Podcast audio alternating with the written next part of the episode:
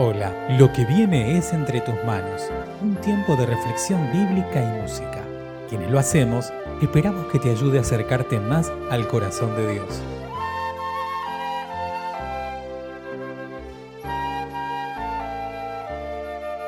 Mi nombre es Emanuel Gro y te invito a que te unas conmigo en la siguiente oración. Gracias Señor una vez más por la posibilidad de compartir tu palabra, que ella nos guíe, que sea lumbrera para nuestros pies, que puedas formar nuestras vidas, que puedas moldearnos Señor a través de tu bendita palabra. En el nombre de Jesús. Amén. Unamos nuestras voces y alabemos a aquel que merece toda la gloria y toda la honra.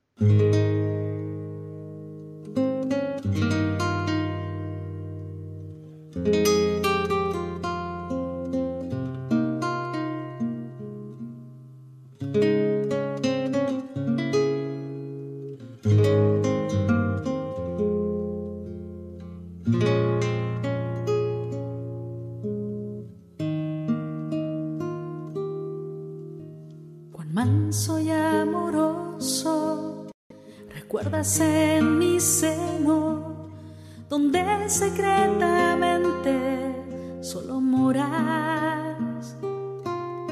Y en tu aspirar sabroso de bien y gloria lleno, cuán delicadamente me enamoras, cuán manso y amoroso, recuerdas en mi seno, secretamente solo moras. Y en tu aspirar sabroso de bien y gloria lleno, cuán delicadamente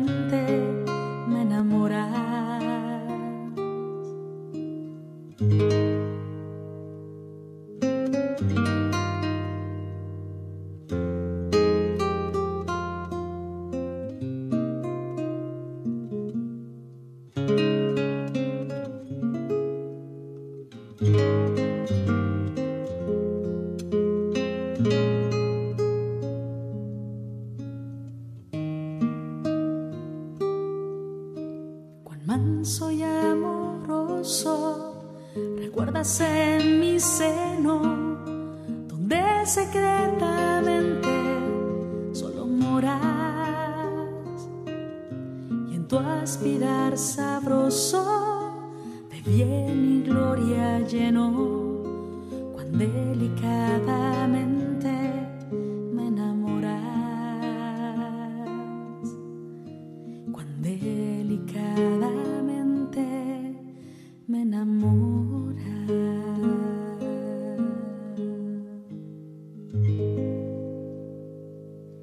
La lectura para el día de hoy se encuentra en el libro de los Hechos, capítulo 15, versículos 7 al 12. Luego de mucho discutir, Pedro se levantó y les dijo, Queridos hermanos, ustedes saben que hace algún tiempo Dios determinó que yo mismo proclamara a los no judíos el mensaje del Evangelio para que creyeran.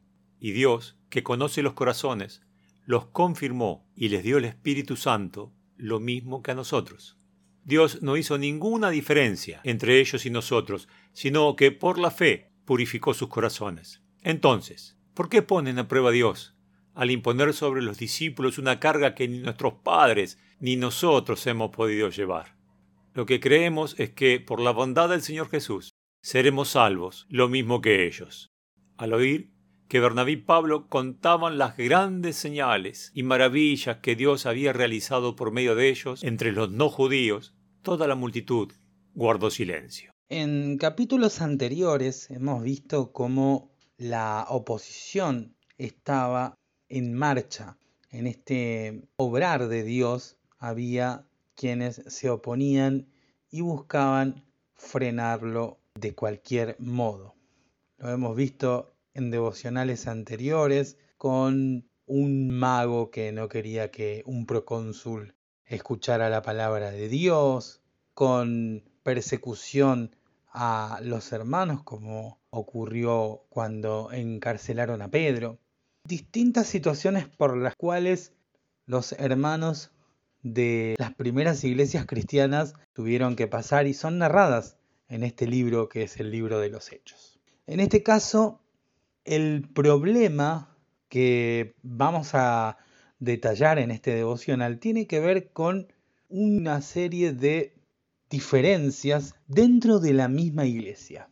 La oposición al obrar de Dios se manifiesta dentro de la iglesia cuando unos hermanos o maestros que habían venido también de Judea procuraban que las personas que no eran judías se circuncidaran y enseñaban que de ese modo se iban a salvar. Pero si no lo hacían, si no se circuncidaban y si no cumplían la ley de Moisés, al igual que los judíos, no iban a ser salvos. Naturalmente, Pablo y Bernabé estaban en contra. Tras una fuerte discusión, van a tratar de resolver este tema directamente a la iglesia de Jerusalén a hablar con los apóstoles. Y es muy interesante, es fascinante conocer este capítulo, recomiendo ampliamente su lectura y el poder pensar y reflexionar en estas cosas.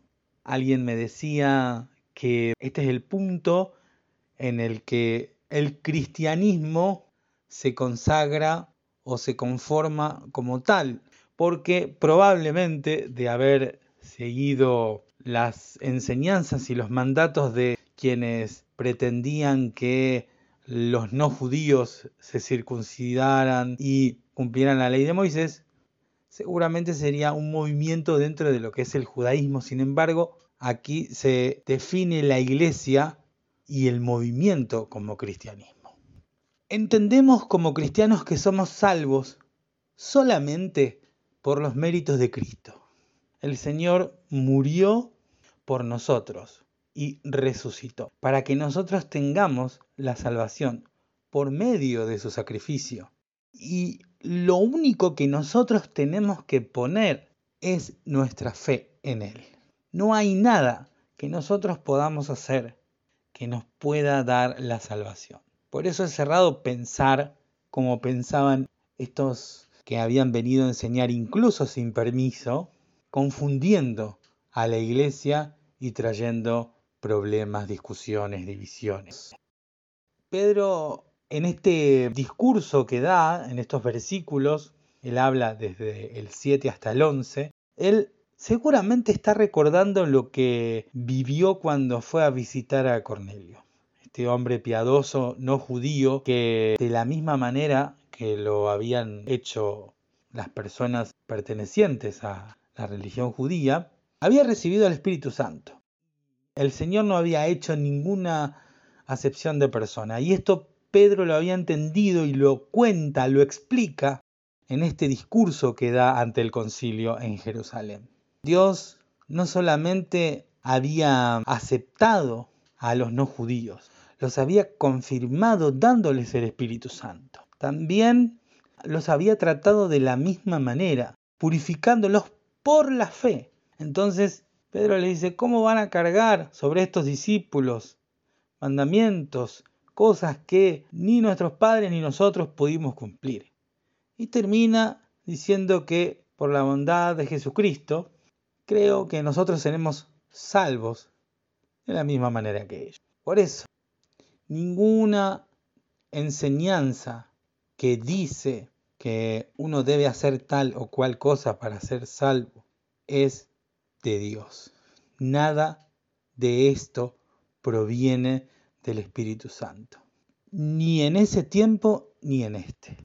Solamente recibimos la salvación por fe y porque Jesús hizo ese sacrificio y nos la da gratuitamente. Naturalmente que nosotros debemos luego dar fruto y ese fruto demostrará nuestra fe viva en el resucitado. Pedro vio lo que sucedió con la familia de Cornelio, que ellos fueron llenos del Espíritu Santo y recibieron el bautismo. En el versículo 12, además, se nos cuenta que todo el público que estaba escuchando en ese momento se quedó en silencio cuando Pablo y Bernabé les contaba las señales y todas las cosas que el Señor había hecho entre quienes no son judíos. De modo que Dios es un Dios para todos. Y de esta manera, con estas evidencias, se resuelve, se resolvió en ese momento, no imponer cargas que no provenían del Espíritu Santo a las personas que no eran judías. Dios es para todos y no hace acepción de persona. No hay nada que podamos hacer que nos salve, sino solamente creer en Él, en su salvación, en su gracia, confesar que Jesús es el Señor y andar como Él nos pide que lo hagamos. Ningún mandamiento que nosotros debamos cumplir nos va a salvar, sino solamente su bondad y su gracia. Esto significa que nosotros no debemos obedecer. Sí, por supuesto que debemos obedecer, porque obedeciendo estamos demostrando que realmente tenemos fe en aquel que nos llamó justamente de las tinieblas a su luz admirable. Pero la salvación es por obra de Dios, por gracia de Dios, y nosotros solamente debemos creer. Que sea así en nuestras vidas, que la libertad en Cristo sea algo que podamos vivir, disfrutar y enseñar a otros. Una libertad que podemos vivir y disfrutar. Compartir y enseñar. ¿Para qué? Para que cada día el Señor pueda seguir guiándonos y podamos seguir caminando con Él a una mejor calidad de vida, buscándolo y obedeciéndolo en todo.